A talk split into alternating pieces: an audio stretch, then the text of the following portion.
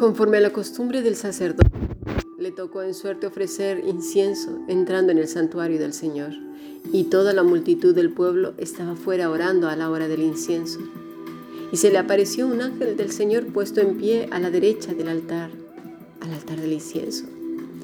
Lucas 1, versículo 9 al 11. Si deseas profundizar en tus estudios bíblicos, escribe un correo electrónico a fundacionbiblica.gmail.com o más que maravilloso yahoo.es.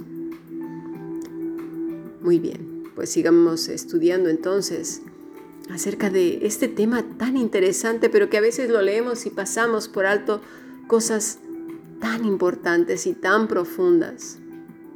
Lo pequeño grande y lo grande pequeño. Este es un tema que hemos tratado mucho en el canal de YouTube de Camilix. Verdades profundas que se entiendan de manera fácil en la vida diaria. Pero claro, llega un punto en la vida de la gente en que se sienten también demasiado sabios, demasiado intelectuales, muy adultos, demasiado grandes, demasiado importantes para andar con cosas pequeñas, ¿verdad? Con nimiedades. Ellos solo hablan y piensan y dicen cosas sublimes, portentosas, cuando ignoran que sus cabezas vistas desde el, espacio ni siquiera se distinguen entre lo que es tierra y, gente y construcciones. Gente pequeña que se cree grande. Lo peor de todo es cuando una persona, sobre todo estas, se sienten grandes delante de Dios. Ese es el pecado del orgullo, de arrogancia y soberbia. Es el pecado de Satanás y por el cual fue echado de la presencia de Dios. Y el pecado también del hombre. Y el pecado también de algunos creyentes que ven las cosas de Dios, aquellas que Él requiere de nosotros, como poco importantes, como insignificantes. Es lo que estamos viendo ahora precisamente en el Evangelio de Lucas, ¿no? El entrar y quemar incienso. ¿Sí? Estas gentes entonces, ¿quemar incienso? ¿En serio? ¿Algo tan sencillo? Entonces crean sus propios medios de santidad y de agradar a Dios. Asunto delicado, ¿eh? Zacarías, como muchos otros sacerdotes de antaño, entraba pues a ese lugar y quemaba ese incienso. Pero vamos a leer que Israel, por ejemplo, ya lo vimos con Coré, quiso compensar su rebeldía yendo a traer incienso de Arabia, de Sheba, o Sabá, como dice aquí, a la tierra conocida por sus especias de mayor calidad. Y esto lo vamos a leer en Jeremías 6, versículo 20. ¿Para qué a mí este incienso de Saba y la buena caña olorosa de tierra lejana? Vuestros holocaustos no son aceptables, ni vuestros sacrificios me agradan. Eso lo está diciendo el Señor.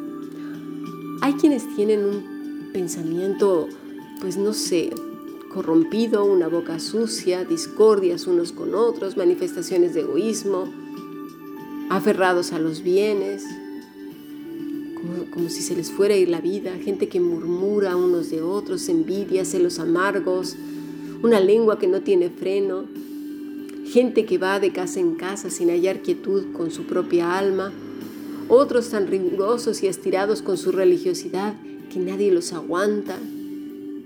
Gente que ya tiene turbado el pensamiento, oscurecida la mente, no piensa con claridad.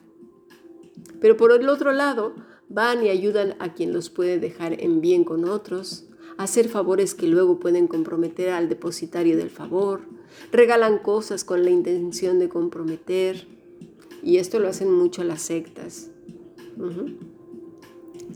comprometen, compran a la gente, haciéndoles muchos favores, para que después esas personas hagan lo que ellos quieren.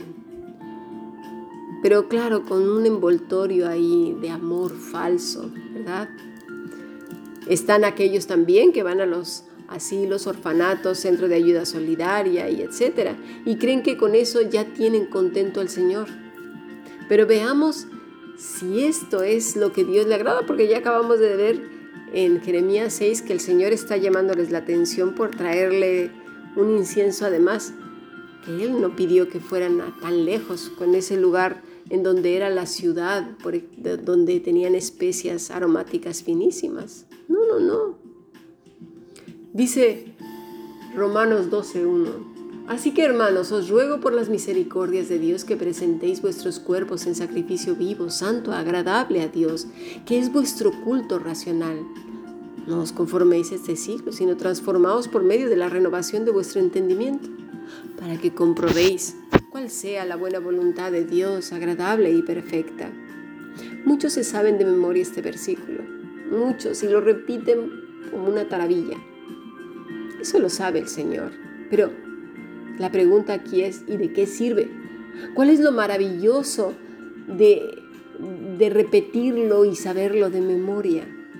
Si la vida está en contraste, por ejemplo, con lo que acabamos de ver, con las obras de la carne, con un falso servicio a Dios, algo que Él no pidió.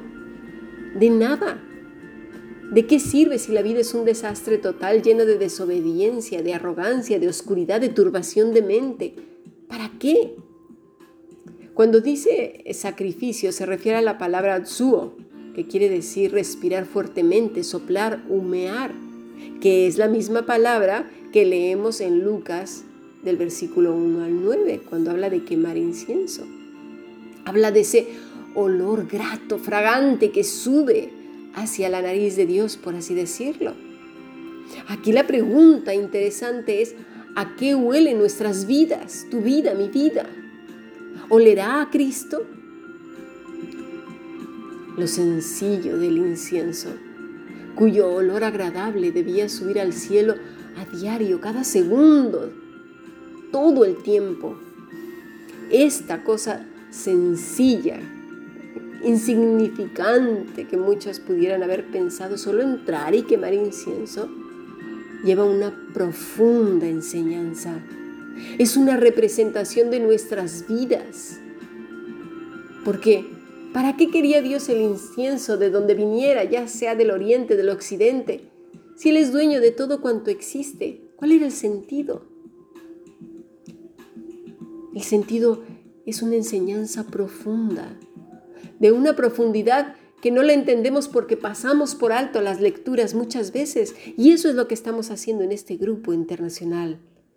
Profundizar, ver las verdades que encierra la escritura y que están al alcance de todos. Meditar, rumiar continuamente en lo que el Señor está diciendo y no solamente eso, llevarlo a cabo. Pasemos a nuestro siguiente podcast.